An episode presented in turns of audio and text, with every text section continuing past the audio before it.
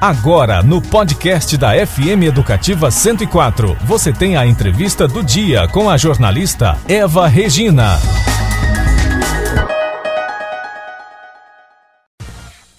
MS no Rádio.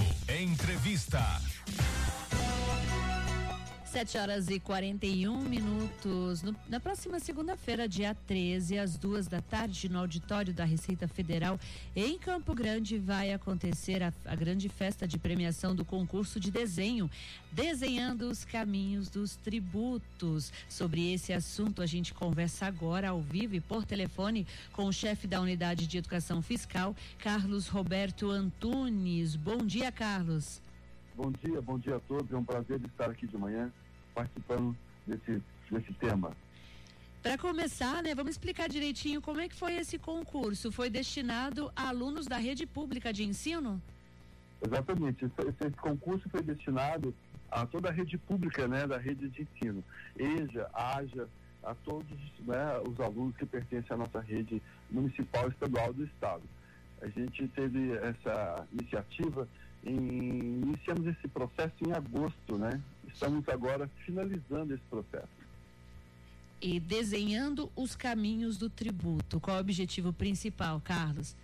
O objetivo principal desse, desse Elza, é mostrar ao cidadão que ele é o grande, a grande bola mestra de, de, desse, desse, desse, desse, tributo. É ele quem paga, né? A partir do momento que ele pede o CPF na nota, é, é ele que através disso, quando ele coloca o seu CPF na nota e pede a nota fiscal, você está colocando dinheiro na saúde, na segurança, né? No transporte, em todas as áreas que nós do governo atuamos, esse dinheiro somos nós que colocamos através dos impostos, dos tributos que pagamos todo dia.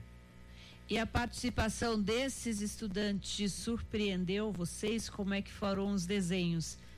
Foram excelentes, foram assim um número incrível, foram mais de 500 desenhos, foram assim praticamente todas as cidades do, do nosso estado participaram, desenhos brilhantes do ensino médio e do ensino fundamental.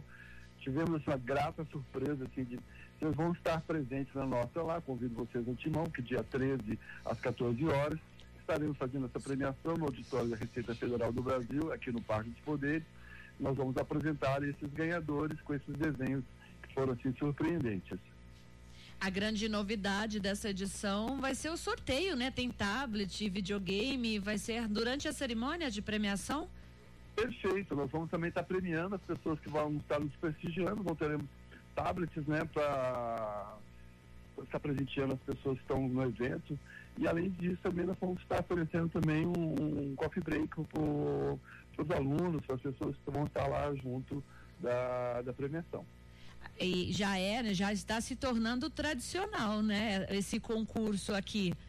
Sim, se Deus quiser, nós vamos estar em, colocando esse concurso na nossa pauta sempre, né, nas, nas nossas propostas aí da educação fiscal. O próximo agora será a criação do mascote da educação fiscal, para o próximo ano de 2022. Olha que bacana, são 7 horas e 45 minutos. Nós acabamos de conversar com o chefe da unidade de educação fiscal, Carlos Roberto Antunes. Carlos, muito obrigada pela sua participação no MS no rádio. Parabéns pelo trabalho. Tenha um ótimo dia. Obrigado e conto com, vocês, com vocês todos lá para essa premiação. Com certeza a nossa equipe estará presente. Você conferiu a entrevista do MS no rádio com a jornalista Eva Regina.